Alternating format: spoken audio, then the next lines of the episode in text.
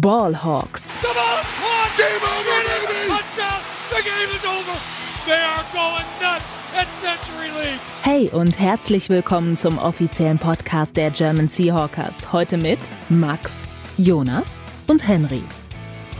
Einen wunderschönen guten Tag und herzlich willkommen zu einer weiteren Folge Ballhawks, dem offiziellen Podcast der German Seahawkers. Mein Name ist Max Brending und heute nach langer Abstinenz, nach langer Zeit sind wir wieder für euch da und an meiner Seite. Heute zwei werte Kollegen. Zum einen der liebe Jonas Meister. Servus, Grüezi und Hallo. Aus der Karnevalshochburg ähm, Wuppertal. Wuppertal. und auf der anderen Seite Henry Wohlfahrt. Hola.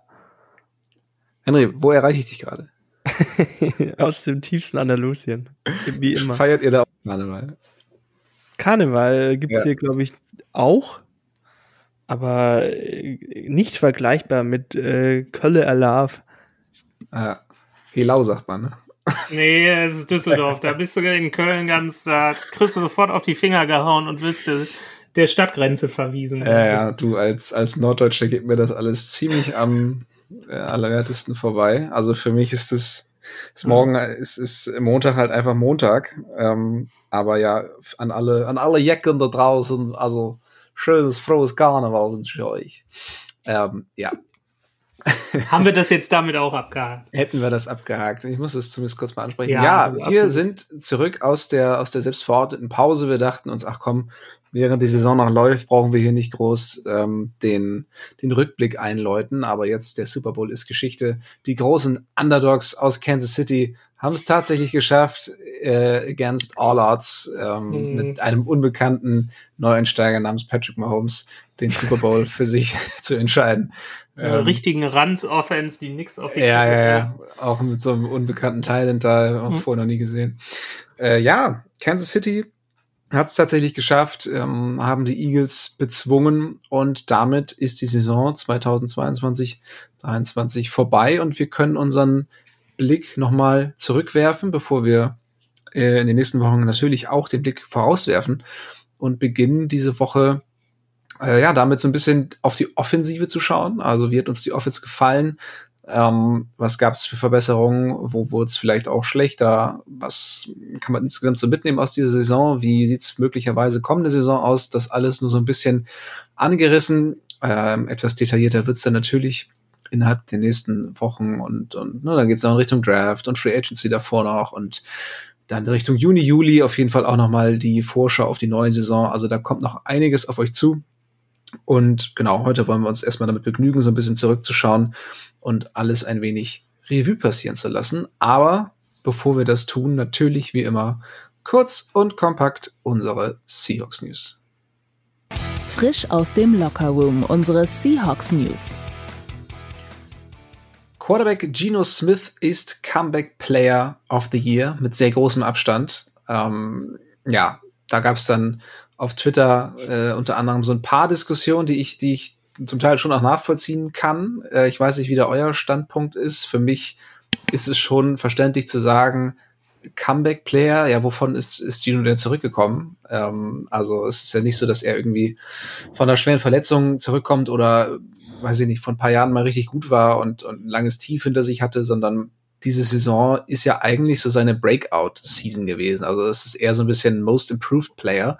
Ähm, wie, ist, wie ist eure Meinung dazu? Comeback-Player für Gino gerechtfertigt oder hätte man dafür irgendwie noch eine, eine neue Kategorie gebraucht?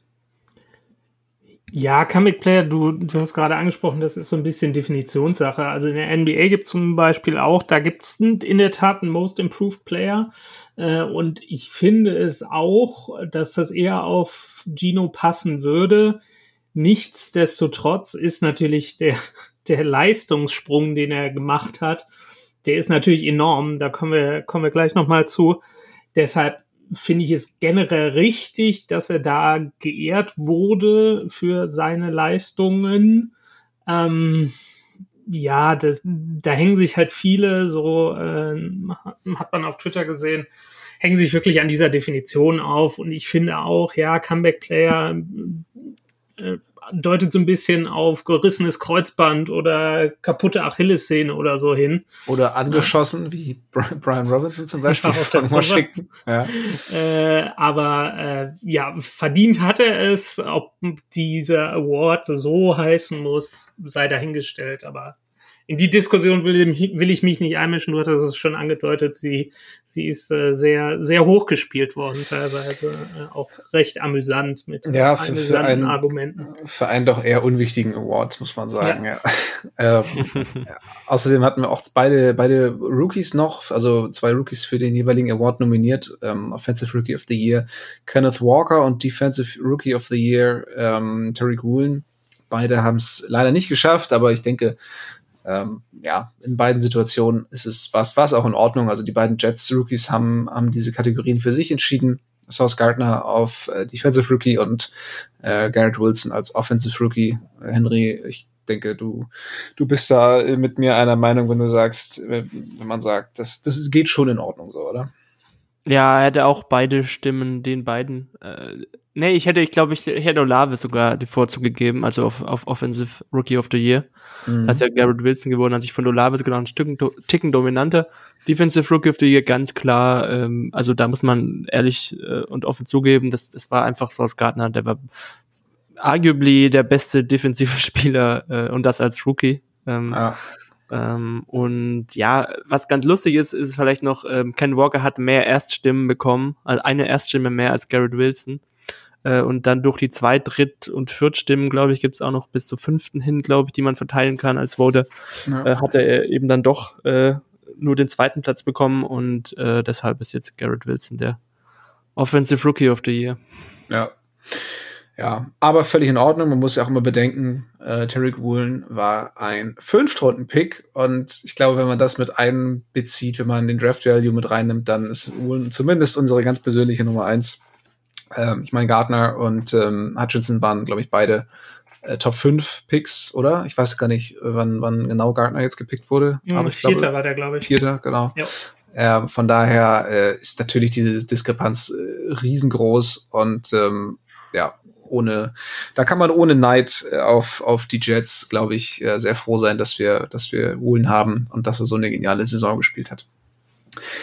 Außerdem, ganz frische News von heute, Quarterback Coach Dave Canales geht als Offensive Coordinator zu den Tampa Bay Buccaneers und äh, ja, verlässt damit Seahawks nach 13 Jahren. Seine ähm, ja doch sehr gute Arbeit mit, mit Geno Smith wird gehuldigt und ähm, er, ja, ihm gelingt die Beförderung quasi.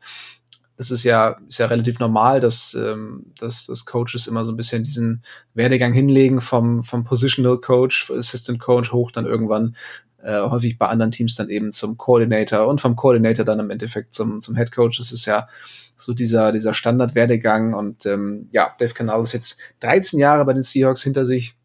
Sehr, sehr gute Chemie mit, mit äh, Geno Smith und davor auch mit Russell Wilson. Also scheinbar einfach ein sehr cooler, cooler Zeitgenosse. Und äh, ja, ich denke mal, da wünschen wir ihm alles Gute bei den Buccaneers und ähm, hoffen, dass er seine Karriere da auch erfolgreich fortsetzen kann, mit welchem Quarterback auch immer. Das wird auch spannend, glaube ich, ähm, was, was bei den ja, Tom Brady ist, ist ja nicht mehr. Das ist richtig, ja. Also zumindest ähm, spielerisch. Äh, also der lebt natürlich noch. Hat er jetzt nichts verpasst. ja, ja, du, äh, normalerweise passieren solche krassen Sachen dann immer nach unserem Podcast. Also mhm. ich, ich, bin gespannt, ja. Ähm, Uchenna Nwosu wurde scheinbar operiert. Da hat man vorher nicht wirklich was gehört, aber auf Instagram hat er so eine, so eine Story gehabt. Ähm, da war sein Arm in der Schlinge. Aber schon alles gut verlaufen zu sein. Er hat äh, dazu das Wort successful gepostet, also ähm, erfolgreich verlaufen die OP und ja, Näheres weiß man dazu noch nicht. Von daher äh, Daumen drücken, dass er da auch für die Saisonvorbereitung wieder bei 100 Prozent ist. Die Draft-Reihenfolge steht nun auch endgültig fest nach dem Super Bowl. Die Seahawks picken an Position Nummer 5 und an der 20 und haben äh, abgesehen davon noch sieben weitere Picks, zwei davon in Runde 2, einer in Runde 3, also allein äh, fünf Picks in den ersten drei Runden. Das ist schon äh, ziemlicher Luxus, da kann man sich sehr, sehr darauf freuen ein Viertrunden-Pick, zwei Fünftrunden-Picks und ein Sechstrunden-Pick noch, also äh, satt gefüllt. Und wenn man die Seahawks kennt, dann weiß man, John Schneider ist auch durchaus in der Lage, da noch ein paar Picks mehr draus äh, zu machen, wenn er anfängt, wild zurückzutraden. Also mal schauen, mit wie vielen Spielern die Seahawks dann im Endeffekt aus dieser, aus diesem Draft rausgehen. Und als letzte kleine, ja, eine Nachricht ist es eigentlich nicht, aber ähm, falls euch diese Folge hier nicht erreichen sollte, was so den Off-Season-Ausblick der Seahawks angeht, dann war unser lieber Henry noch zu Gast beim Football Rausch, einem, einem anderen American Football Podcast, die sich ähm, ja also eigentlich der ganzen NFL widmen, die aber jetzt in der Offseason immer mal wieder so kleine Special-Folgen rausbringen, sich einem Team explizit widmen.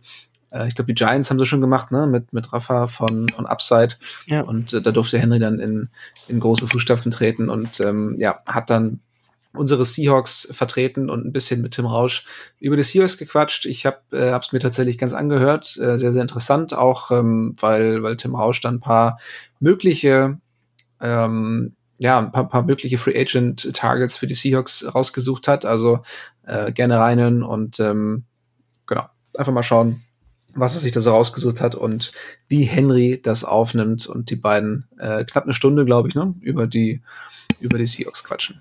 Ja, es ist sehr gut. Ähm, wir haben generell auch die, so ein bisschen die Philosophie diskutiert, also die perfekte Herangehensweise für die Seahawks. Ich glaube, die Namen spielen da meistens eh keine so großen Rollen, weil du kannst da irgendwelche Free Agents rauspicken und ja, äh, ich meine, meistens wird es dann sowieso jemand anderes, aber ansonsten ja, ähm, ist eigentlich recht cool geworden. Gerade auch die Quarterback-Frage ist sehr interessant. Ja. Und damit würde ich sagen, haben wir die News hinter uns gelassen und kommen zum Rückblick auf die Saison 2022 diese Woche mit der Offense. Let's Talk Turkey. Der Rückblick. Ich glaube, ich kann für uns alle sprechen, wenn ich sage, dass diese Saison offensiv auf jeden Fall auch insgesamt ähm, unsere Erwartungen doch stark übertroffen hat. Ähm, ja, Jonas, fang, fang du gerne mal an, bevor wir uns auf die einzelnen Positionen stürzen ähm, das offensive Play insgesamt, ähm, die offensive Leistung der Seahawks, gerade im Vergleich zu deinen Anfangserwartungen. Wie hat's dir gefallen? Ja, wie du es schon angesprochen hast, also wir haben, haben vor der Saison äh, natürlich was ganz anderes erwartet. Gerade natürlich nach dem, nach dem Trade von Russell Wilson waren da natürlich viele, viele Fragezeichen und wir haben uns gedacht, oh, wie wird das werden? Äh, werden die Seahawks ganz am Ende äh, der, der NFL-Hackordnung rumkrebsen nur noch? Äh, geht das überhaupt gut mit Geno Smith und oder Drew Locke? Und äh, da haben sich meine Erwartungen so, so ange, angeschlossen. Also ich habe auch nicht viel erwartet und war auch, ja, meine, wir waren ja alle traurig, nach, äh, nachdem Wilson, Wilson gegangen ist, äh, allein wegen seiner sportlichen Leistung. Was dann so das Charakterliche angeht, sei dann nochmal dahingestellt. Äh, aber er ist halt ein Top-Tier-Quarterback in der NFL. Und wenn du so jemanden verlierst, so ein, so ein Franchise-Spieler, dann reißt das natürlich eine große Lücke. Und was dann am Ende wirklich gemeinsam draus geworden ist, klar, sticht Geno Smith da als, als Spielmacher natürlich ganz klar raus. Äh, aber der ist natürlich auch nichts äh, ohne seine, seine Mitspieler. Also da haben natürlich wirklich viele Leute zu beigetragen, auch der, der Coaching-Staff natürlich äh, in erster Linie mit Shane Waldron als Offensive Coordinator, aber dann natürlich auch als Anspielstation äh, DK Metcalf und Tyler Lockett. Äh, kommen wir natürlich gleich noch zu. Äh, Ken Walker war natürlich kann uns, kann mich noch dran erinnern, wie wir nach dem, nach dem Draft in der, äh, in der Seahawkers WhatsApp-Gruppe äh, alle gerantet haben und gesagt, wie kannst du denn einen Running Back an 41 ziehen? Es geht doch überhaupt gar nicht. Und ich bleibe dabei. Jetzt, ja.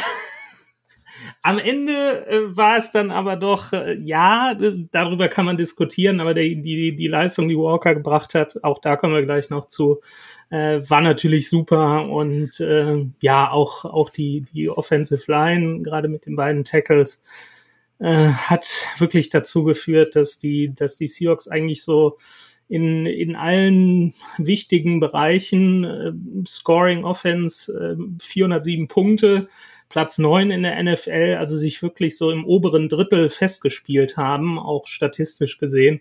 Und ich glaube, das hatte vor der Saison äh, niemand von uns erwartet.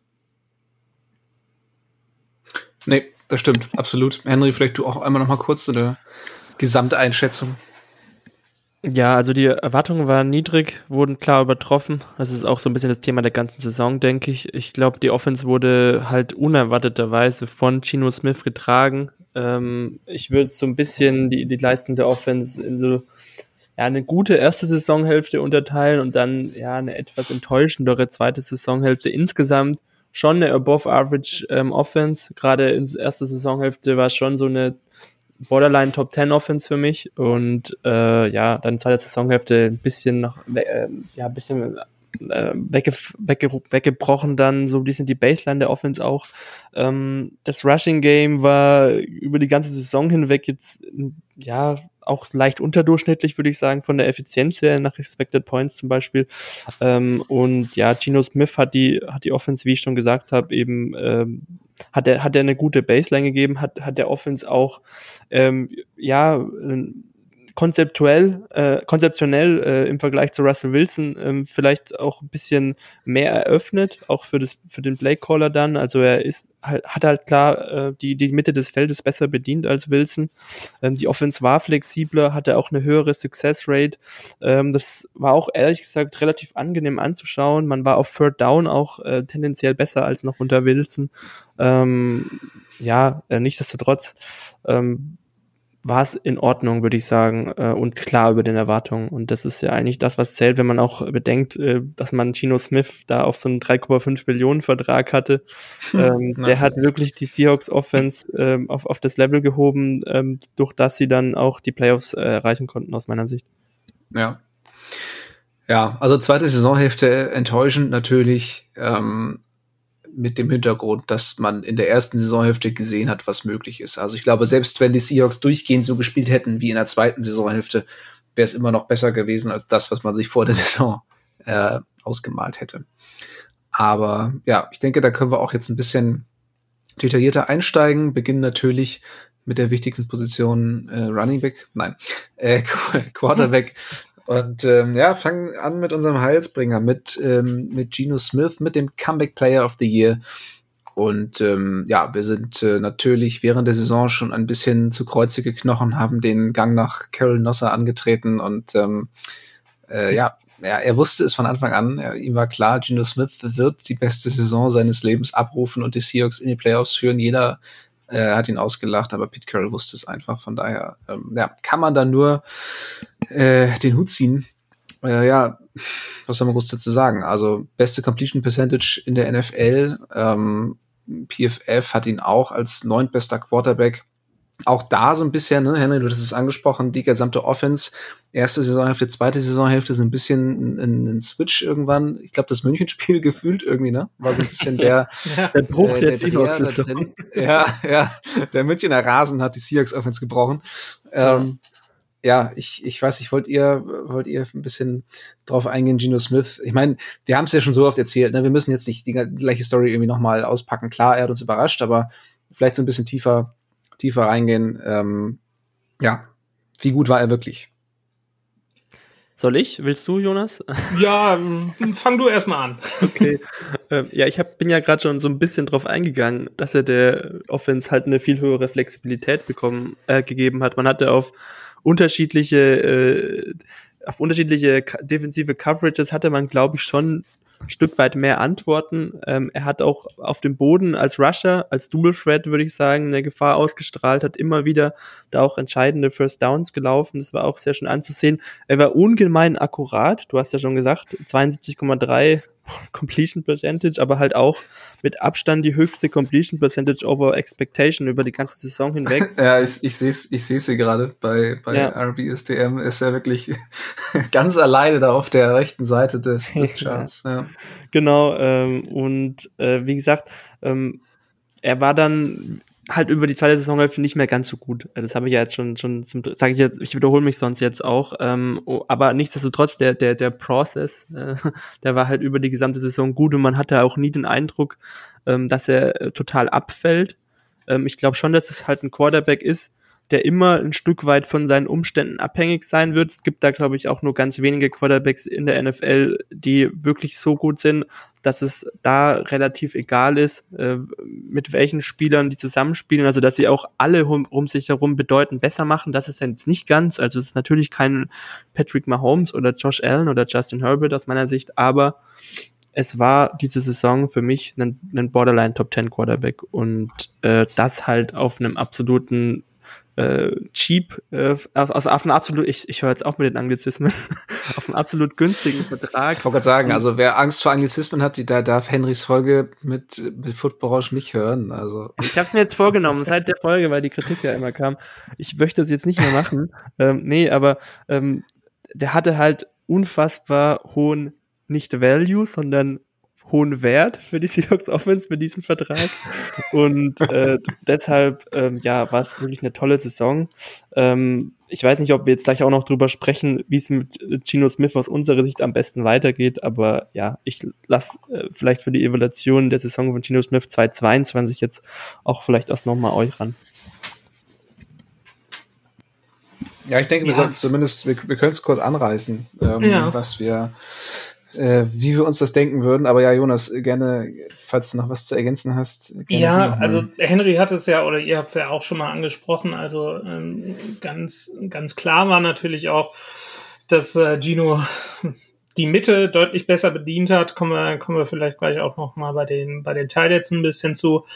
Ähm, aber er hat auch so, so die Stärke, die, die, die Russell Wilson immer hatte, äh, hatte, hat er so, so beibehalten. Also wenn ich, wenn ich zum Beispiel gucke hier bei den äh, Downfield-Pässen, also die, die Pässe, die mehr als zehn Yards das Feld runtergehen, ähm, da hat er in der Kategorie hat er 27 Touchdowns geworfen in der Range.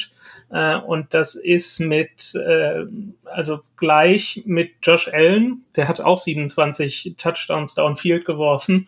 Und äh, Smith hat da sogar äh, ja eine, eine Interception weniger geworfen als, als Josh Allen. Also er war da, war da sehr, sehr stark was auch so die die tiefen äh, tiefen Bälle anging. Ich erinnere mich da an zwei Touchdowns gegen die waren es die Saints, wo er Tyler Lockett wirklich am, am Ende der mhm. Endzone mhm. da den, ja, genau. den mhm. Ball quasi in den Eimer geworfen hat von oben. Also wirklich, äh, das war schon so ein bisschen Russell Wilson Revival gefühlt. Also das war, war echt, echt mega. Das haben wir uns auch vorher, vorher nicht, nicht erwartet und er hat halt auch einfach äh, die, ja, die Franchise-Rekorde, die, die Russell Wilson erst vor ein paar Jahren gesetzt hat, hat er, er hatte, ja, pulverisiert will ich nicht sagen, aber hat sie auch, äh, hat sie auch neu gesetzt. Also er hat drei, 399 Pässe angebracht. Das ist ein, ist ein Franchise-Record. Äh, er hat, äh, ja, ich glaube, 4282 Yards für 4282 Yards geworfen, auch ein, auch ein Franchise-Rekord. Auch da hat's ihn wirklich, genauso wie die gesamte Seahawks Offense gerade in der, in der ersten Saisonhälfte wirklich durchgetragen. Und wenn wir dann davon reden, ja, dann sind sie irgendwie so in der, in der zweiten Saisonhälfte abgefallen. Ähm, wir sind natürlich auch eben wegen unserer niedrigen Erwartungen in der ersten Saisonhälfte halt mega verwöhnt worden. Äh, und äh, die Erwartungen sind gestiegen. Und äh, ja, wenn, wenn wir uns einfach nochmal äh, ja, in Erinnerung rufen, äh, was wir eigentlich erwartet hätten und was dann wirklich am Ende draus geworden ist und wir dann sagen, ja, hm, in der zweiten Saisonhälfte sind sie ein bisschen abgefallen. Ja gut, aber, aber ich, das klar, das, das haben wir ja schon schon häufiger jetzt gesagt, aber ich glaube, man muss ja auch gerade um auch in die Zukunft blicken zu können, muss man sich ja so ein bisschen davon lösen, was haben wir erwartet und ja. das Ganze so ein bisschen mehr im Vakuum betrachten und äh, ne, wenn ja. man schauen will, ist Gino jetzt die langfristige Lösung, kann man sich nicht so die ganze Zeit davon blenden lassen, dass man positiv überrascht ist. Ne, dann mhm. muss man auch irgendwann gucken, okay, ne, wie gut ist er jetzt wirklich? Was, was ist er uns wert? Und ich glaube, da springen wir auch schon ganz gut so zum, äh, zu dem Punkt, wie soll es jetzt weitergehen? Und ähm, bei Henry zum Beispiel weiß ich, dass er, dass er Gino schon gerne behalten würde, ne? aber jetzt auch nicht um jeden Preis.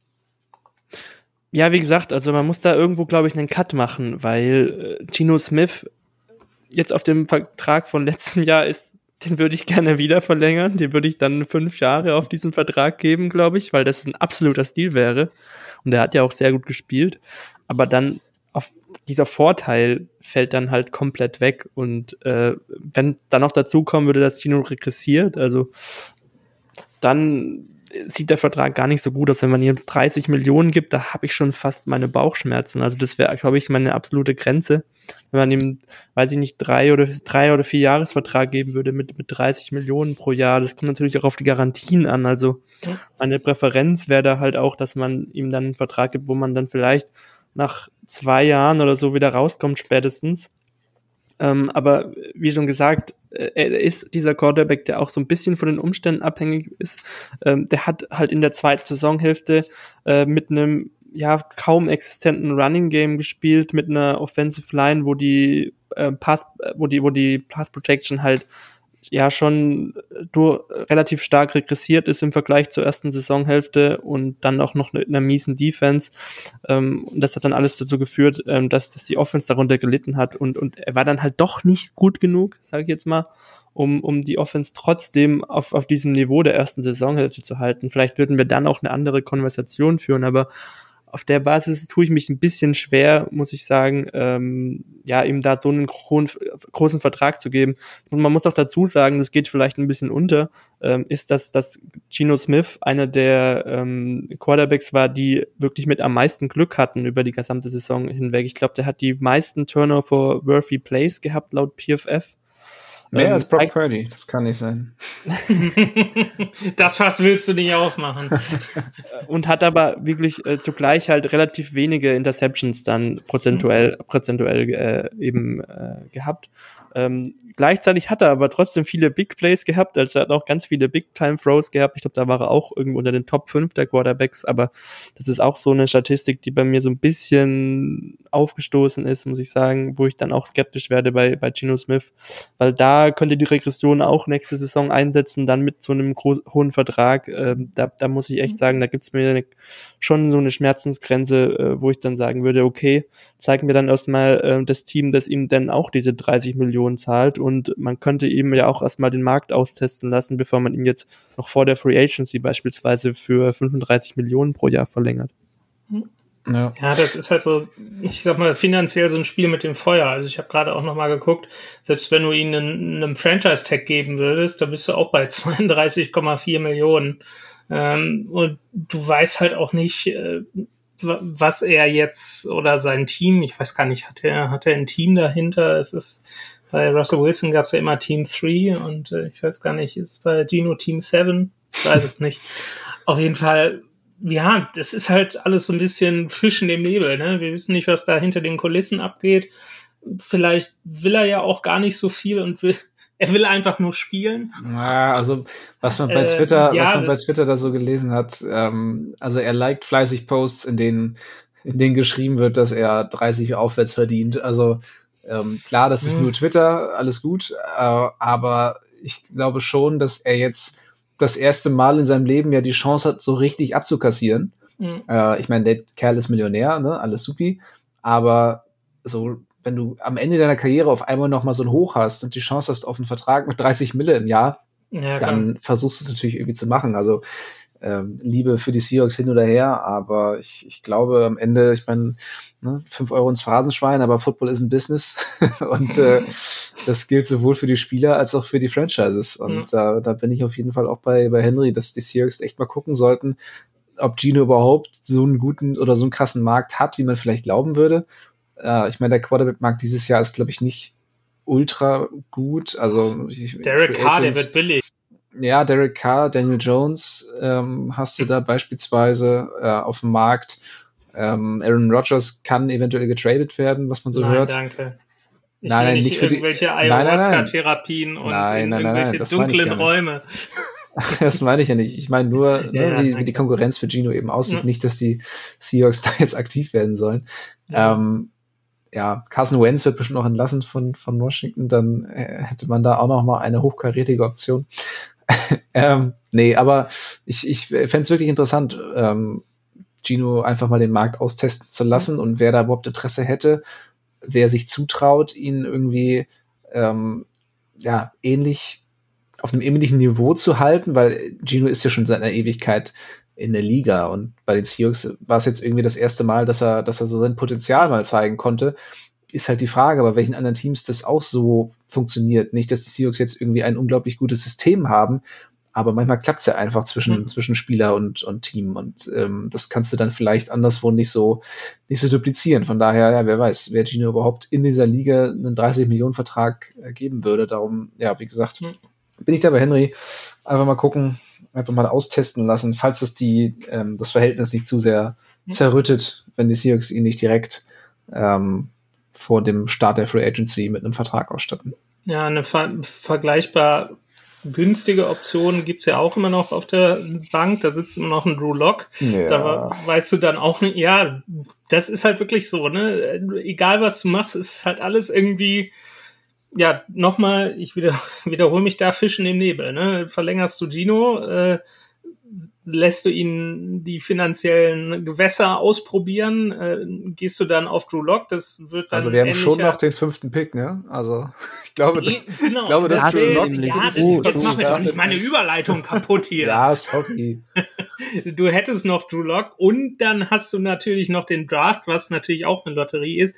Damit habe ich mich jetzt be nicht beschäftigt. Ich meine der Henry schon so ein bisschen. Und wenn der sich vielleicht mal kurz halten könnte, weil das natürlich auch so ein Thema ist, was uns in den nächsten Wochen beschäftigen wird, äh, was es da vielleicht für Optionen geben könnte.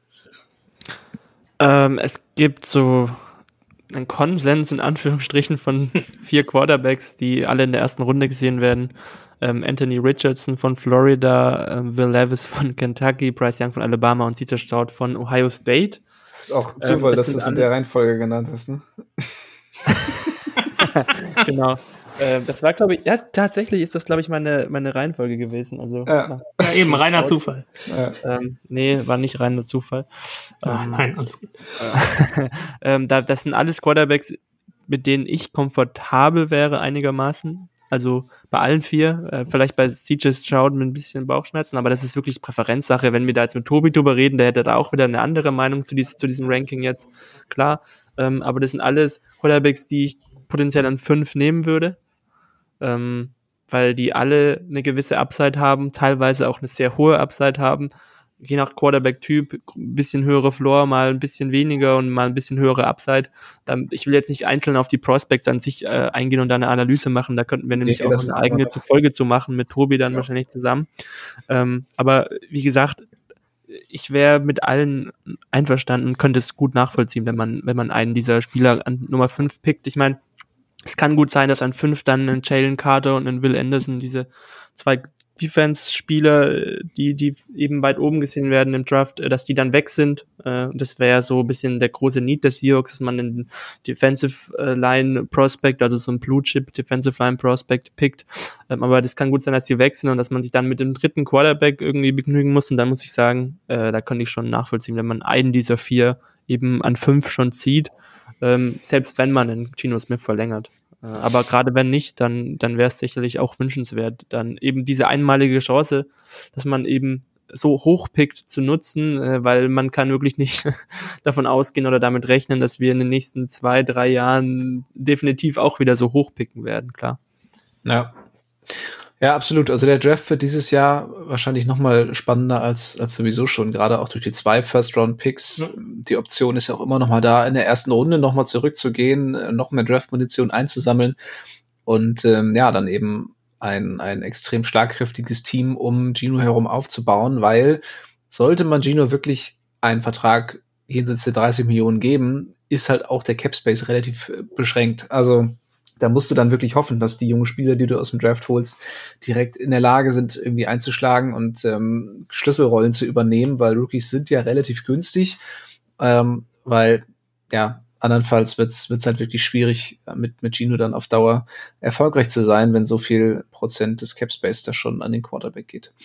Aber gut, äh, so viel zum, zur Position Quarterback. Ich glaube, ich kann zusammenfassen, wir sind alle sehr froh darüber, ähm, wie es im Endeffekt verlaufen ist. Äh, Geno Smith hat unsere Erwartungen bei weitem übertroffen und ähm, wir sind jetzt sehr gespannt, wie es in der Zukunft äh, weitergeht. Thema Wide Receiver könnte man sagen und täglich grüßt das Murmeltier. Also irgendwie habe ich ein Déjà-vu, dass, dass wir hier letztes Jahr saßen und ich im Grunde genau das gleiche gesagt habe. Ähm, Lockett und DK top, dahinter, ja, also so. Marquise Goodwin für mich eine, so eine kleine positive Überraschung tatsächlich, hatte hier und da mal seine Momente, aber auch total inkonstant. Also gab auch Spiele, in denen er gefühlt gar kein Faktor war. Ähm, und ansonsten, ja, also Eskridge kannst du mittlerweile, glaube ich, abschreiben. Kate Johnson hat hier und da Snaps gesehen. Der Ricky Young hat, glaube ich, zwei Catches in der ganzen Saison. Da hatten wir auch schon in der, ähm, in einer, in einer Regionalgruppe interessante Diskussionen drüber. Ähm, da gibt es dann wirklich Leute, die schon äh, gefühlt einen neuen DK Metcalf da in Derek Young sehen und, äh, und, und ihm sehr viel zutrauen. Und ich habe erstmal geguckt, hä, was hat denn der überhaupt geleistet diese Saison? So, ja, zwei Catches für 24 Yards. Okay. Ähm, ja, also da ist auf jeden Fall Luft nach oben. Ähm, ja, wie gesagt, ne, täglich grüßes Murmeltier. Mhm. Henry, ähm, reicht das? Zwei gute Receiver. Also man muss halt da bei der Konversation in Betracht ziehen, dass Lockett halt jetzt auch schon, ich glaube, knapp über 30 ist ähm, und äh, man halt nicht weiß, wie lange er noch auf hohem Niveau spielen kann. Ich meine, das ist schon eines der besten Receiver-Duos der Liga mit Lockett und, und Metcalf und bei den Steelers ist es eigentlich auch generell so, dass der dritt, dritte Receiver eigentlich, also der, der die drittmeisten Targets bekommt, eigentlich auch nicht der Wide Receiver 3 ist. Nichtsdestotrotz, ähm, man, man sieht es ja, wenn man sich in der NFL umschaut, dass es eigentlich so wichtig ist, auch qualitativ hochwertige Tiefe auf Wide Receiver zu haben.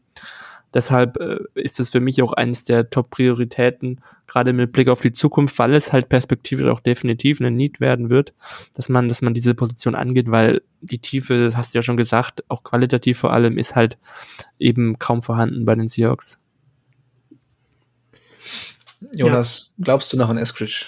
Was passiert bei den Seahawks hinter ich, Metcalf und Lockett? Ich hab, äh, Gute Frage. Ich habe, ohne ihm zu nahe treten zu wollen, habe ich in der Folgenvorbereitung habe ich äh, Eskridge gleich äh, RIP Fragezeichen geschrieben. Also mm, ja, nee. äh, und äh, das, was was Henry angesprochen hatte, es gilt natürlich auch für für Marquise Woodwin, der noch auf einem ganz anderen Level als Tyler Lockett gespielt hat, also nochmal irgendwie zwei drei Tiers darunter. Äh, der ist halt auch über 30, sprich ist auch nicht so, so der, der Mann für die Zukunft, aber dieses, dieses zweiköpfige Monster da mit jeweils über, über 1000 Receiving Yards diese Saison wieder, das ist natürlich ein Luxus, aber auch das hat Henry gerade schon mal gesagt, äh, wenn du, wenn du in der modernen NFL, das ist immer auch drei Euro ins Phrasenschwein, erfolgreich sein willst, dann brauchst du halt verlässlichere Optionen und das ist bei, bei den Seahawks nicht der Fall. Und auch da sehe ich noch mal ja, ein kleines bisschen habe ich mich da schon mit beschäftigt. Äh, auch natürlich äh, mit Blick auf das Alter von, von Tyler Lockett im Draft. Du hast halt auch diesen Zweitrunden-Pick. Ähm, da könnten noch einige, einige Receiver dabei sein. Das ist eine Option. Ähm, dann wirklich auch, auch im Draft äh, zuzuschlagen. Bei, bei DK Metcalf hat man gesehen, der wurde zwar Ende der zweiten Runde gezogen, äh, aber was du aus so, so Receiver Prospects rauskriegst, wenn du, wenn du die hochpickst, also wenn die eine, eine, dir eine gewisse Baseline geben und du die dann noch äh, auf NFL-Level coachen kannst.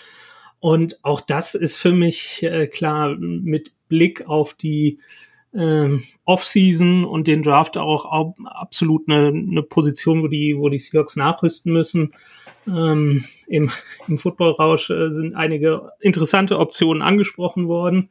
Ähm, da gibt's natürlich Möglichkeiten, wobei da dann auch immer die Capspace-Frage noch ist. Auch die äh, hat Henry da aufgeworfen. Ähm, und dann hast du halt noch die Möglichkeit im Draft. Äh, aber das, was getan werden muss äh, und du dich nicht auf äh, Tyler Lockett und DK Metcalf nur verlassen kannst, das ist glasklar für mich. Ja. wisst ihr noch, äh, wisst ihr noch äh, hier Offensive Rookie of the Year Garrett Wilson und, und was das mit dem Jamal Adams Trade zu tun hatte? Ja, das wäre der Pick gewesen, den die Seahawks gehabt hätten, den die Seahawks weggetradet haben. ja, ja. Ja, aber da es gibt ja so, so, so um die 20 rum, also wirklich da diesen, diesen zweiten Pick, wo die, wo die Seahawks picken. Es ist jetzt das ändert sich natürlich auch immer noch in, in den Draftboards, aber so auf dem, dem Big Board, da schweben schon so ein, so ein paar Receiver-Optionen äh, oder teilweise auch mit noch die Top-Receiver-Optionen in der diesjährigen Draftklasse mit rum. Also die Chance wäre auf jeden Fall da, sagen wir mal so. Ja. Ja, auch ein Uptrade, ne? Ich meine, die Seahawks haben genügend äh, Draft-Munition ähm, in, den, in den Runden danach, in Runde 2, 3, 4. Das heißt, wenn sie irgendwie an 10 oder an 11, 12 einen Receiver haben, den sie unglaublich gut finden, ähm, dann kann man mit diesem Pick 20 auch hochgehen. Äh, das ist ja. kein Problem. Ich finde, gerade die letzten Jahre haben gezeigt, dass es gar nicht so teuer ist. Also ich glaube, die Trades, äh, die in den letzten Jahren in Runde 1 des Drafts stattgefunden haben, fand ich immer überraschend günstig. Von daher, ähm, ja, wenn man dann irgendwie nochmal einen Drittrunden-Pick oder einen Zweitrunden-Pick in die Hand nimmt für ein paar, ähm, für, für ein paar Plätze nach oben, um dann einfach einen starken dritten Receiver zu bekommen, der perspektivisch dann irgendwann, wenn Lockett dann doch in die Jahre kommt, eben auch die Nummer zwei wird, ähm, dann ist das, wäre das ein absoluter Gewinn auf jeden Fall. Also ähm, ja, eigentlich sind wir jetzt ja noch in der Rückblickfolge, aber das ist halt auf Receiver, was, was willst du da groß sagen? Fließender Übergang, ey. Aber was willst du groß sagen bei Receiver? Es ist halt, ja, bei Metcalf kann man höchstens noch mal ein bisschen kritisieren, dass, also ich habe zumindest das Gefühl, dass ihm in manchen Spielen so ein bisschen dieser, dieser letzte Schritt fehlt, um wirklich zur, zur absoluten Spitzengruppe dazu zu zählen. Also ähm, er schafft es dann manchmal eben nicht, sich gegen, gegen physische, starke ähm, ja, Coverage durchzusetzen, obwohl er eigentlich dazu in der Lage sein sollte, was sein, was sein Standing und was seine körperlichen Voraussetzungen angeht. Also da äh, fand ich Locke zum Teil mit seinem ja doch ganz anderen Spielstil ähm, fand ich ihn dann doch hin und wieder etwas überzeugender, weil der natürlich auch über Route Running, über ähm, über seine Shiftiness dann äh, Duelle gewinnt, nicht durch Physis, aber eben äh, am Ende zum Erfolg kommt und, und Metcalf hat dann häufiger die Situation, dass er da diese Go-Route läuft und am Catchpoint dann irgendwie doch geschlagen wird. Ähm, von, von, weiß ich nicht, von einem Ward zum Beispiel, von den Niners, auch wenn er den da in den Playoffs schön vernascht hat, aber ähm, ne, oder auch seine, seine Dauerduelle gegen Ramsey ähm, mm. gehen, gehen eigentlich fast immer zugunsten von Ramsey aus, außer in dem, in dem letzten Catch da kurz vor Ende gegen die Rams.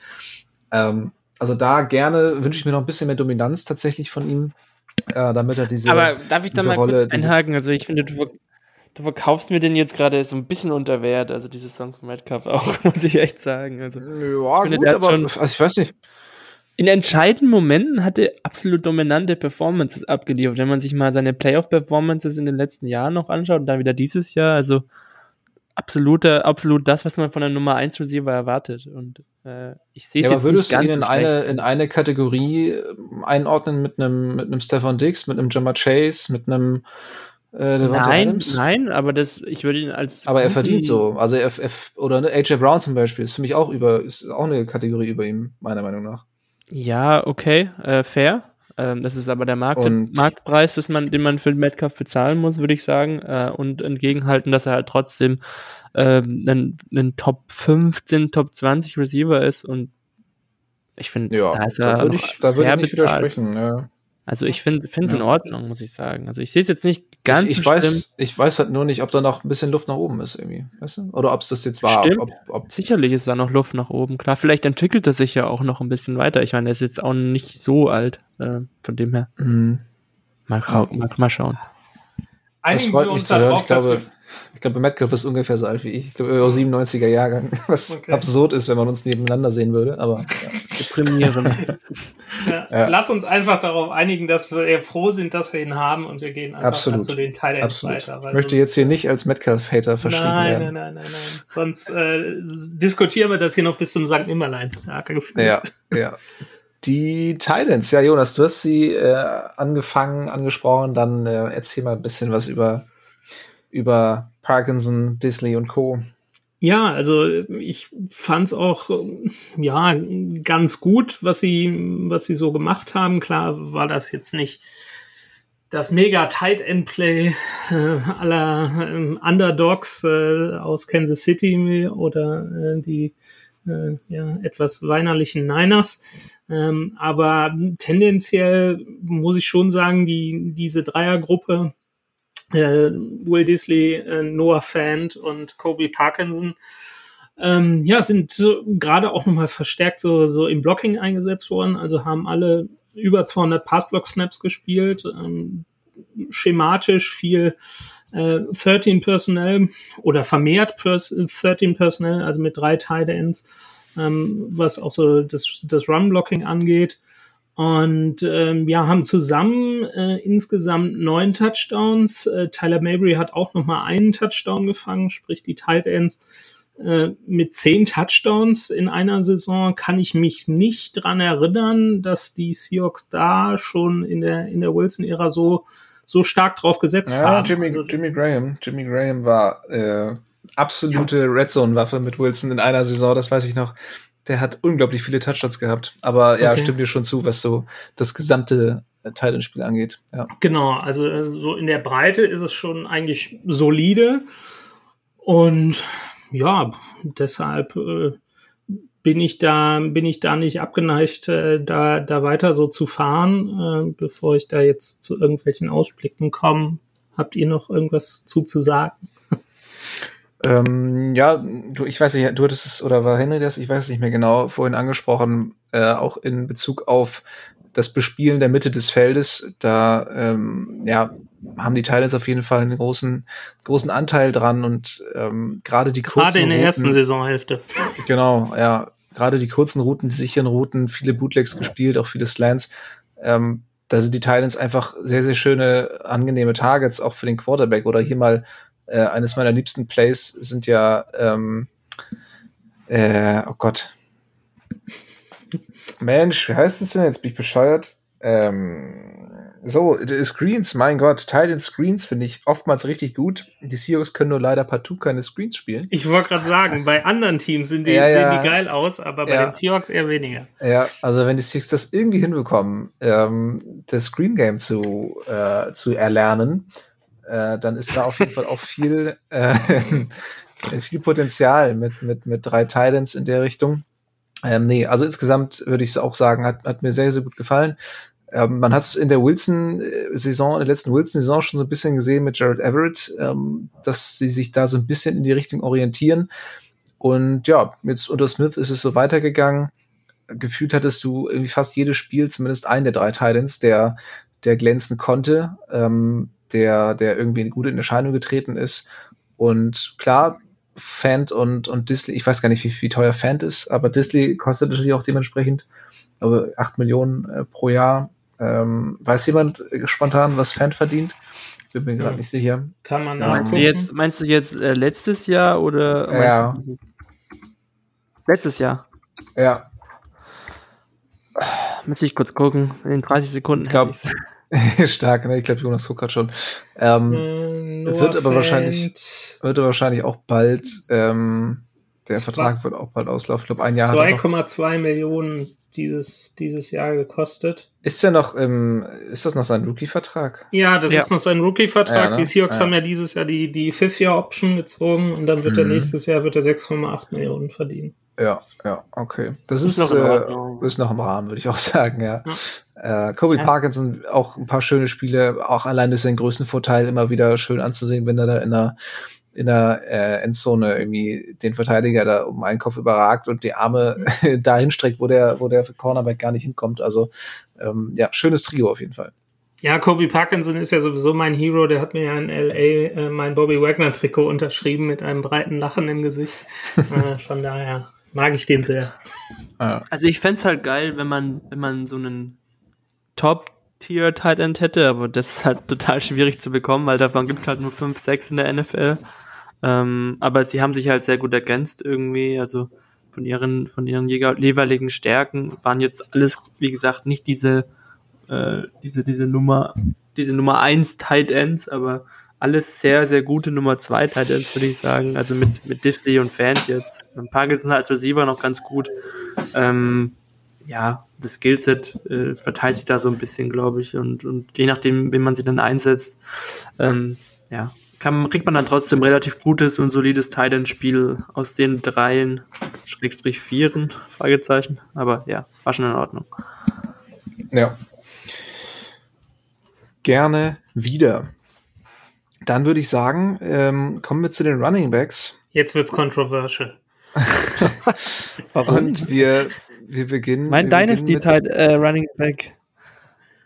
Nee, wir beginnen mit der armen Sau Rashad Penny. ähm, der ah, okay. hm. eine äh, ganz, ganz starke äh, letzte, also ja, gut, mittlerweile vorletzte Saison hatte, ähm, mit extrem guten Spielen die Saison beendet hat, sich einen neuen Vertrag bei den Seahawks verdient hat und dann, äh, ja, nach fünf Spielen die nächste schwere Verletzung hinnehmen musste, hat sich das Bein gebrochen und ähm, ja, dann Platz gemacht für Kenneth Walker, der äh, in der zweiten Runde von den Seahawks gepickt wurde.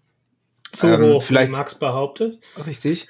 Vielleicht erstmal zu Penny. Ähm, extrem schade für ihn, so ein Beinbruch also klar, man kann sagen, er ist injury prone, alles gut, aber so ein Beinbruch, ähm, das passiert halt dann irgendwie. Also da, ich weiß nicht, ob man dafür anfällig sein kann, sich ein Bein mhm. zu brechen. Das ist, ist halt einfach unglaublich ärgerlich. Also ich würde echt sagen, komm, gib dem Vertrag für ein Jahr irgendwie noch, äh, als, same, als Running same. Back 2. Mhm. Ähm, zahlst du ihm irgendwie zwei Millionen oder so und dann, ähm, ja. ja von meiner Seite aus wäre das eine gute, eine gute Lösung würde dann ja auch viel weniger Snaps sehen. Das heißt, die, die Gefahr von Verletzungen ist einfach äh, geringer, könnte aber dann wirklich in Situationen, in denen Walker vielleicht schon ein bisschen kaputt ist, in denen auch die Defense aber schon ein bisschen, ein bisschen schlapp wird, ähm, als, als frischer Mann von der Bank kommen und mit seinem Speed dann, dann doch nochmal den Unterschied machen. Also für mich auf jeden Fall eine Option. Hm. Ja, ja und er hat ja also auch gut angefangen, so, ne? In der Saison. Ja. So, Entschuldigung. Ähm, also der hat ja, glaube ich, wenn ich das hier gerade aufmache, ich, 346 äh, Rushing Yards, äh, 6,1 Yards pro Lauf, zwei Touchdowns, äh, 75er Rushing Grade, also das war ja wirklich alles sehr gut und äh, war ja auch zu Beginn der Saison Nummer eins, also noch vor Ken Walker. Äh, und das auch aus meiner Sicht gerade zu Beginn der Saison auf jeden Fall zu Recht. Also der hat da einfach auch noch ein bisschen besser gespielt und, und Ken Walker musste sich erst so ein bisschen akklimatisieren ans Tempo der NFL, würde ich jetzt mal vermuten. Ähm, und äh, deshalb auch, ja, ganz klar, ich finde, den kann man durchaus nochmal für zwei, drei Millionen verlängern. Ich meine, letztes Jahr hatte er, glaube ich, diese fünf Millionen bekommen äh, pro Jahr äh, für, oder für diesen Einjahresvertrag halt. Ich glaube, dieses Jahr wird man ihn auf jeden Fall ein bisschen günstiger kriegen und dann, finde ich, spricht echt nichts dagegen, dass man den nochmal unter Vertrag nimmt. Ja, absolut wir hatten es angesprochen, danach Kenneth Walker äh, kam rein, der Rookie, und ähm, ja, hat hin und wieder begeistern können, aber oftmals dann eben auch irgendwie sich da festgerannt. Das Laufblocking, äh, das, das Runblocking war auch am Anfang der Saison wirklich nicht besonders gut. Hinzu kam, dass er hin und wieder dann auch einfach seine Gaps nicht gefunden hat, ähm, in die falschen Gaps gelaufen ist, teilweise auch zu lange hinter der O-Line gewartet hat, bis er dann mal versucht hat, den Turbo zu zünden. Also ähm, er hatte seine Startschwierigkeiten, kann man glaube ich sagen, aber auch auf jeden Fall viele schöne Highlights und gerade zum Ende der Saison ähm, war er häufig so das Einzige, was, was der, dem Laufspiel des Seahawks so ein bisschen Explosivität gegeben hat, weil einfach diese Konstanz nicht da war, weil das Laufblocking, ähm, jetzt habe ich schon drei verschiedene Worte hier, weil, die, weil die Offensive Line im, im Run-Blocking eben nicht so effektiv war wie in der Pass-Protection und ähm, dadurch musste Walker dann immer so ein bisschen ähm, ja, war so ein bisschen auf sich alleine gestellt, musste selber kreieren. Das hat hier und da auch wirklich gut funktioniert. Ähm, ja, also an sich bin äh, bin sehr zufrieden. Wie gesagt, ich bin nach wie vor kein Fan davon, Running Backs so früh zu nehmen. Habe aber auch immer gesagt, ähm, ich freue mich dann, dass wir diesen Spieler jetzt haben. Äh, auch, auch wenn die Draft-Position für mich ein bisschen schade drum war, aber Bock auf den Spieler hatte ich. Und ähm, ja, hat total Spaß gemacht, ihm zuzusehen. Und ähm, neun Touchdowns äh, ist auf jeden Fall mal eine Ansage für einen Rookie. Kein einziger Fumble, knapp die 1000 Rushing Yards geknackt. Ähm, ja, von daher schöne, schöne Rookie-Saison.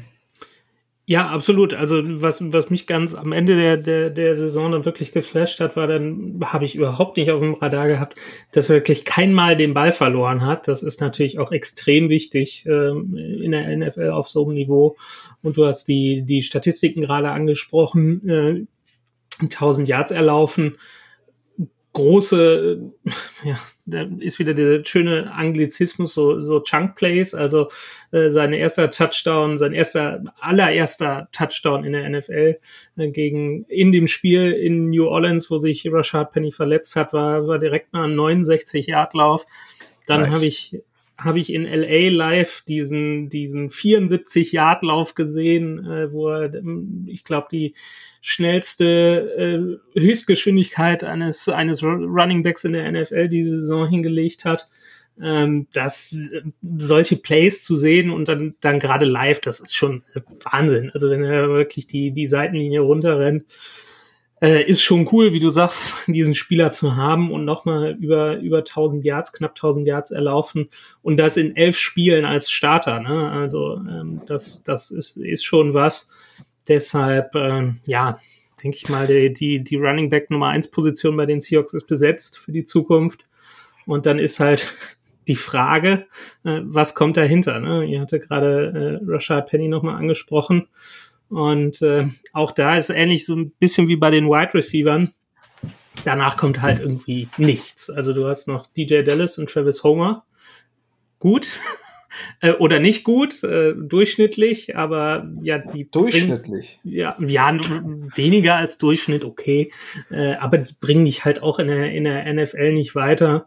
Ähm, und das hat, äh, haben gerade die, die erfolgreichen Teams auch gezeigt dass du halt wirklich auch äh, Variabilität in, im, im Running Game brauchst. Und äh, klar ist es gut, wenn du da mit Walker so ein, so ein Nummer 1 Back hast, aber du brauchst halt auch, ähnlich wie bei den Receivern, äh, vielleicht nicht so krass, brauchst du halt eine Nummer 2 und du brauchst halt eine Nummer 3, die dir auch mal irgendwie in Situationen was liefern kann. Und das sehe ich halt bei Dallas und Homer überhaupt nicht. Also Homer ist äh, mehr gefühlt das ist ja so der Running Gag bei uns. Äh, ein besserer O-Liner als, als ein Running Back. Ähm, ich weiß nicht, die werden äh, auch ja. Free Agents, oder? Die, die, die zwei, oder nicht? Echt? Ah, endlich. Hallo. Ich weiß es nicht. Aber kann ich vielleicht noch ganz kurz was Top vorbereitet hier wieder. Ja, klar. Ganz kurz, ich, ich, ich finde, das Geile an ihm ist, dass er halt, glaube ich, trotzdem noch viel Potenzial hat. Ähm. Ihr habt schon gesagt, das ist ein absoluter Home Run Hitter und das separiert er sich auch von vielen anderen Running Backs, weil von der Sorte gibt es nicht so viele. Also der hat also diesen absoluten Top Speed und strahlt halt bei jedem Snap diese Gefahr aus, dass er den halt haust, dass er den halt äh, für einen Touchdown verwandelt. Und ähm, ja, er, er ist halt trotzdem noch ähm, jetzt gerade zu Beginn der Saison ähm, ja ein Running Back gewesen, der halt auch relativ viele trotzdem negative Plays hatte, ähm, weil er, ich weiß nicht, die, den, den, das Blocking nicht richtig gelesen hat oder da ein bisschen Probleme hatte. Es erinnert fast ein bisschen an Rashad Penny in seiner Rookie-Saison beziehungsweise in seinen Anfangsjahren. Also das hat er, da, da ist er auch so ein, so ein von der Sorte Running Back eigentlich, die immer diese Gefahr ausstrahlen, äh, für einen Touchdown zu laufen. Und wenn er da mhm. halt einfach noch konstanter wird und äh, das umsetzt, was, was eigentlich Rashad Penny jetzt 2021 äh, so gut gesch geschafft hat, dass er das ausstrahlt, aber trotzdem halt ähm, noch besser wird darin, diese Blogs zu lesen und ähm, konstant einfach ähm, äh, also dieses, diese, diese Erfolgsrate erhöht von seinen Läufen und, und nicht, nicht so häufig äh, durch eigenes Verschulden eben im Backfield gestoppt zu werden, dann ist er wirklich einer der absoluten Top-Backs in der Liga, aus meiner Sicht. Mhm. Da ja. würde ich auch noch mal kurz einhaken. Könnt ihr euch äh, von wegen äh, Blocking-Schemes lesen und so, dass er sich da verbessern muss? Klar, aber könnt ihr euch an den, den Touchdown-Run gegen die Giants erinnern, wo er in der, in der Red Zone gestartet ist und irgendwie nach rechts laufen sollte und da überhaupt nichts war und er dann wirklich hinter der O-Line gewartet hat und sich gedacht hat, okay, ich laufe einfach nach links, wo er wirklich komplett auf sich alleine gestellt war, wo er keinen, keinen Blocker mehr vor sich hatte und er lässt einfach drei Leute aussteigen und läuft irgendwie nach, aus 15 Yards in die Endzone. Das war, war auch so ein Play, wo ich mir gesagt habe, boah, schön, dass die Seahawks den haben. Also das ist der, der hat da wirklich Plays bei, wo du denkst, boah, geil. Und wenn du da jetzt noch mal ein paar Jahre, ein, zwei Jahre Erfahrung hinterschiebst, äh, dann ist da wirklich, äh, ja, leistungstechnisch äh, hast du da echt einen guten, einen guten Pick gemacht. Homer wird übrigens äh, Free Agent, Dallas leider noch nicht. Also, ja.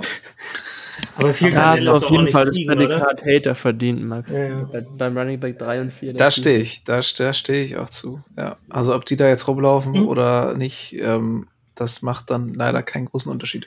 Wobei da äh, ist ja dann auch nochmal, äh, wenn wir das Thema Draft ansprechen, ne, wo du hast jetzt schon irgendwie neun Picks und äh, wir haben ja auch gesehen, was, was so hohe, hohe äh, oder ganz tiefe Running Back Picks, ne, Chris Carson irgendwie in der siebten Runde, wenn du da einfach nochmal Munition hast und investierst einfach nochmal in zwei Backs, das muss ja nicht alles irgendwie DJ Dallas draus werden.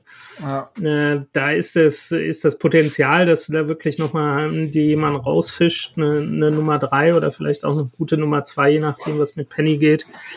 Ähm, glaube ich, doch deutlich höher, als wenn du da irgendwie einen ganz tiefen Receiver oder so ziehst. Ne? Ja, einfach so ein, so ein, weiß nicht, Isaiah Pacheco beispielsweise von den Chiefs, ja. ähm, auch ein Late Rounder, äh, ist jetzt wahrscheinlich nächste Saison Running Back 1 bei den Chiefs und ähm, ja, das Ganze ohne da irgendwie viel Draft-Munition auszugeben. Und ein Clyde Edwards Hilaire, der ein First-Round-Pick war, der hat seine Rolle jetzt verloren. Also, ähm, ja, Running Backs niemals früh draften. Running Backs don't matter. Das sowieso. Äh, kommen wir zur Offensive Line.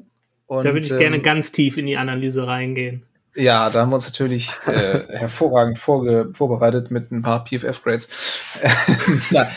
nee, es ist ja, es ist ja wirklich so, ähm, dass Offensive Line Leistung äh, zu bewerten nicht ganz einfach ist, weil du dir theoretisch wirklich jeden Snap ähm, explizit anschauen würdest, äh, müsstest. Und selbst wenn du das tust, weißt du ja nie, was war die entsprechende Aufgabe des Offensive Liners. Verliert er da das Duell oder äh, sollte er vielleicht da irgendwie so ein bisschen nachlassen? Ähm, was war jetzt genau seine Aufgabe? Und ähm, von daher, ähm, ja, glaube ich, sind wir, sind wir da nicht so in der Lage, das jetzt besonders ähm, kompetent wiederzugeben. Aber insgesamt kann man, glaube ich, sagen, dass dafür, dass wir zwei Rookies auf Tackle hatten, das doch insgesamt eigentlich ganz okay lief, oder? Ja, also so das, das, wenn man es jetzt mal einfach so zum Beispiel an der Zahl der, der, der Sex äh, misst, äh, die, die zugelassen wurden, dann sind in der, in der letzten Saison 46, haben, hat die O-Line 46 Sex zugelassen. Ähm, davor waren 2021 tatsächlich auch 46, 2020 waren 47 und in 2019 48. Also das äh, bewegt sich alles auf einem, einem Niveau. Aber du, du sprachst gerade noch äh, Charles Cross und Abe Lucas an. Ähm, die absolute Investitionen in die Zukunft sind. Das äh, sieht man auch vom Coaching-Staff her. Also die haben fast 95 Prozent alle offensiven Snaps auf ihren Positionen gespielt zusammen. Und klar, hatten sie, hatten sie auch ihre Rookie-Fehler, aber das musst du auch gerade Offensive Linern einfach mal, mal zugestehen. Also hier hatte ich auch noch mal gefunden. Also Charles Cross hat irgendwie die zweitmeisten Pressures in dieser Saison über Left Tackle zugelassen. Äh, und äh, Abe Lucas hat das äh, Jahr irgendwie mit den äh, viertmeisten Sex zugelassen aller Offensive Linemen. ähm, aber das sind halt so, so Rookie-Schmerzen, Wachstumsschmerzen, die du da hast. Ähm, und ja, trotzdem sind das gerade auf diesen beiden Positionen, die ja wirklich so wichtig sind, gerade für die, für die Pass Protection, ähm, einfach, ähm, ja, hast du da, da zwei Starter auf Jahre gefunden in einem Draft. Ähm, das ist schon echt, äh, ja, ein, ein Home Run, würde äh, Henry jetzt sagen. Definitiv. Ähm, sehr mutig erstmal, dass man mit zwei Rookies gleich gegangen ist und auch toll, dass man Abe Lucas direkt auch die Chance gegeben hat, obwohl er nicht diese, diese, diesen Draft-Status äh, eben hatte. Äh, äh, man könnte schon argumentieren, auch dass, dass Lucas sogar der bessere der beiden Offensive Tackles, der Rookie Offensive Tackles war und ähm, auch mutig, vor allem vor dem Hintergrund, weil es, glaube ich, seit über zehn Jahren kein Team mehr gegeben hat, das zwei Rookies auf den beiden Tackle-Positionen gestartet hat. Ja. Ähm, und äh, die waren jetzt schon in dem Rookie-Jahr durchschnittliche Starter aus meiner Sicht. Und das macht extrem viel Mut, weil in der Regel eigentlich davon ausgegangen werden kann, äh, dass ähm, gerade auf den Tackle-Positionen im zweiten, im dritten Jahr nochmal große Schritte gemacht werden von, von, den, ähm, von den jungen Spielern. Und davon gehe ich eigentlich auch aus. Und ähm, dann hat man diese beiden Spieler halt auch auf diesen günstigen Rookie-Verträgen.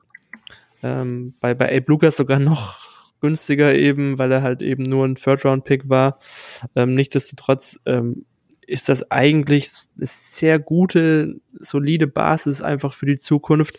Äh, ist ein guter Landingsbook für jeden Quarterback, wenn man, wenn man zwei ähm, durchschnittliche bis hoffentlich auch überdurchschnittliche oder auch gute ähm, äh, Tackles eben in den nächsten zwei, drei, vier Jahren halt hat.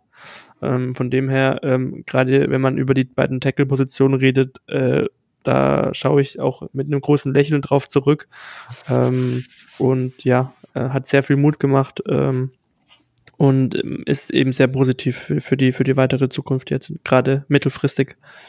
Ja, trotzdem zwei Baustellen wird es in der Offseason geben für die, für die Offensive Line. Auf, auf Guard äh, braucht man auf jeden Fall einen Ersatz für, für Gabe Jackson und auf Center eben für Austin Blythe. Also mal schauen, was, ähm, was da gemacht du wird. Du hast jetzt einfach schon Gabe Jackson gecuttet, oder wie? Ja. Sehr gut. So muss das sein. Also Auch mit Ersatz meine ich nicht, er fällt weg. Ja, ja, ich ja. wollte sagen, mit, mit Ersatz meine ich nicht, dass er automatisch weg ist, sondern dass, ähm, ja, dass man da auf jeden Fall ein Upgrade braucht. Also, ja. ja. Mhm. Äh, Damon Lewis. 5 Millionen spart man übrigens. Ja, No-Brainer. No-brainer. Äh, Damon Lewis hat mich sehr gefreut, nachdem er ja so eine starke Rookie-Saison danach gefühlt etwas abgebaut, aber jetzt wieder äh, sehr, sehr solide gespielt, sowohl im Run-Blocking als auch glücklicherweise in der Pass-Protection, was ja nie so richtig seine Stärke war, aber da hat er echt nachge nachgebessert und ähm, da scheinen wir jetzt äh, auch längerfristig einen, einen echt soliden Guard gefunden zu haben, weil auf Guard musst du nicht irgendwie ähm, die extreme Elite haben, sondern da reicht einfach solides Play und ich glaube, das haben wir mit mit Lewis auf jeden Fall ähm, für, für die nächsten Jahre safe. Mal gespannt, wenn es da in die Vertragsverlängerung geht, ähm, wie viel man so jemandem zahlen muss, aber ähm, ich denke, an dem sollten die Seahawks auf jeden Fall festhalten. Es ist, ist auch fast schon, ich, es ist fast schon ein kleines, klitzekleines Breakout, weil in der Passblocking war der nie so gut und dieses Jahr mhm. endlich mal, ne? Ja. Ähm, aber das Problem ist, der kommt jetzt halt in sein Vertragsjahr, ne? Also wenn er nochmal so gut spielt, dann ja, ja. halt wirklich muss man sich wirklich überlegen, was man mit dem macht, ne? Also ja, da bin ja. ich mir auch noch nicht ganz sicher. Vielleicht ja, könnte vielleicht, man ja versuchen, ihn dieses Jahr schon zu verlängern. Das wäre vielleicht noch was. Das ähm, wäre ja ein bisschen sehr vor, sehr zu sehr vor, zu vorausschauen für die Seahawks eigentlich. Das ist eine Wette halt auf die Zukunft dann. Aber das wäre so ein Kandidat, wo ich mir, wo ich mir vorstellen könnte, dass man den versucht dieses Jahr zu verlängern, bevor der halt die Zulich eine absolut gute Saison spielt äh, und das Ganze nochmal wiederholt, weil er halt dann trotzdem relativ jung noch ist und ja. dann halt die Free Agency äh, hitten würde. Ich glaube, selbst wenn du, wenn du als Guard oder als junger Offensive Liner auf den Markt kommst und nur solide bist, ich glaube, du hast immer einen richtig guten Markt. Also ja. Äh, ich glaube, da hast du, da hast du auf jeden Fall recht, dass die Seahawks da aufpassen müssen, dass der nicht ja. da irgendwie jenseits der 10 Millionen am Ende landet. Ja, du hast jetzt halt gerade im Super Bowl gesehen, ne, was halt so, so gute Lines ausmachen können, ne? Also, äh, ja, wenn du fünf davon hast, dann kannst du wie die, wie die Eagles einfach bei jedem Play unter, unter drei Yards den Sneak machen. Mm, das ist ja von wirklich, hinten anschieben. Ja, das ist, das ist ja wirklich mittlerweile echt absurd. Also, sobald die Eagles in dieser Formation sind, kannst du eigentlich direkt das First Down callen oder eben dann den, den Touchdown. Also das ist wirklich ähm, krass. Ja, ich meine, die, selbst, selbst die Chiefs, die ja, da hatte ich dann vor, vorher so gesagt, hm, wird das was? Weil der, weil der Pass Rush der, der Eagles natürlich richtig krass war, aber die haben einfach null Sex im äh, Super Bowl zugelassen. Und äh, da merkst du dann auch, was, was das mittlerweile für einen Wert hat, ne? Gerade so, so Offensive Line und dann auch. auch mittlerweile ist auch gut. Ja, was ist generell für einen Wert 2022, Jonas erkennt den Wert der ja, Offensive Line. nee, deshalb. Äh, äh, ja, für den, für den Draft habe ich ja nur eine Hoffnung, dass die, dass die Seahawks of Center allein wegen des Namens einfach John Michael Smith, äh, Schmidt Schmitz heißt er, so rum, direkt gebotcht hier. Also Ralf unser Deutscher. Michael Schmitz ziehen.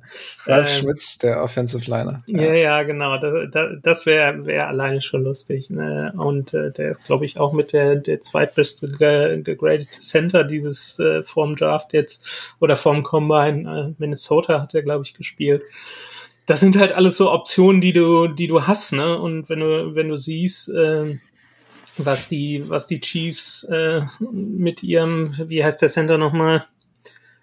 Humphrey. Ja, genau, Creed Humphrey Ähm, die haben den auch Ende der zweiten Runde gezogen und äh, da, da sitzen die Seahawks auch mit einem Zweitrunden-Pick. Mhm. Dritte sogar erst, oder? Anfang dritte?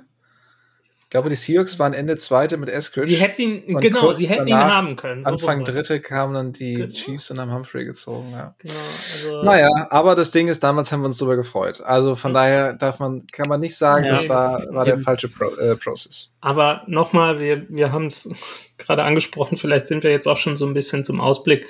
Ähm, du hast halt auch da nochmal die, die Draft-Munition und ähm, ja, wär's halt im Sinne des Wertes, die die Offensive Line mittlerweile zu haben scheint, wie ich informiert wurde gerade, ja. äh, bin ich da auch nicht abgeneigt dazu. Äh, die Seahawks haben es gerade im letzten Jahr gesehen, dann wirklich da auch nochmal draftmäßig zu, äh, äh, zu investieren, weil ähm, ja, wenn du dir irgendwie einen, einen, guten Free Agent ins Haus holst, äh, der wird halt echt teuer, ne?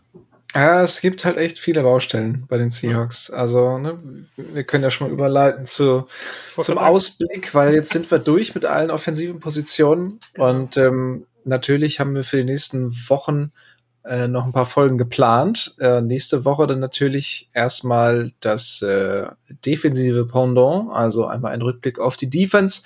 Äh, Spoiler, das wird vermutlich nicht ganz so positiv ausfallen. ähm, und äh, ja, danach. Hey, Terry ja, auch, ja, sehr gut. Ein, einen guten. Ein Lichtblick, einer der wenigen. Ja. Jamal äh, Adams. Danach, ja, genau. ähm, danach geht's ja auch langsam schon in Richtung Free Agency. Henry, bist du uns nicht eigentlich noch einen äh, Text, einen Quarterback-Text schuldig, sag, sag mal? Hattest Stimmt. du da nicht irgendwas geplant? Mhm. Kommt noch, Leute, vor Free Agency zu schreiben hier. Vor, bevor, bevor Gino Smith jetzt äh, Spitz den Bleistift und leg los. Genau. Bevor ähm, Gino eine Vertragsverlängerung bekommt, ja, muss ich den noch ja, schreiben. Ja. Genau. Also wir werden natürlich zu Free Agency Folgen machen und dann Richtung April äh, natürlich auch zum NFL Draft. Also da freue ich mich auch schon sehr drauf. Ich mache ja, da erstmal einen Mock Draft. Bin ich auch richtig heiß drauf. Ich habe nur festgestellt, dass ich jetzt äh, am, am letzten Draft-Tag, äh, in den letzten Runden, die ja eigentlich auch immer ganz cool sind, äh, dass ich da auf einer Hochzeit eingeladen bin. Das kann ich nicht live sehen. Da kennt man sowieso kein Schwein mehr. Also alles ja, gut. Ja, das ist trotzdem lustig. Aber für die, für die Nacht äh, äh, nach der ersten Runde, weil das ist ja nachts bei uns, das ist ja in der Nacht von Donnerstag auf Freitag. Für den Freitag habe ich mir auf jeden Fall schon einen Tag Urlaub genommen. Ich auch, ja. mit, mit zwei First-Round-Picks. Äh, da, ja, da das ist 29. April, das ist, glaube ich. Genau. Ja.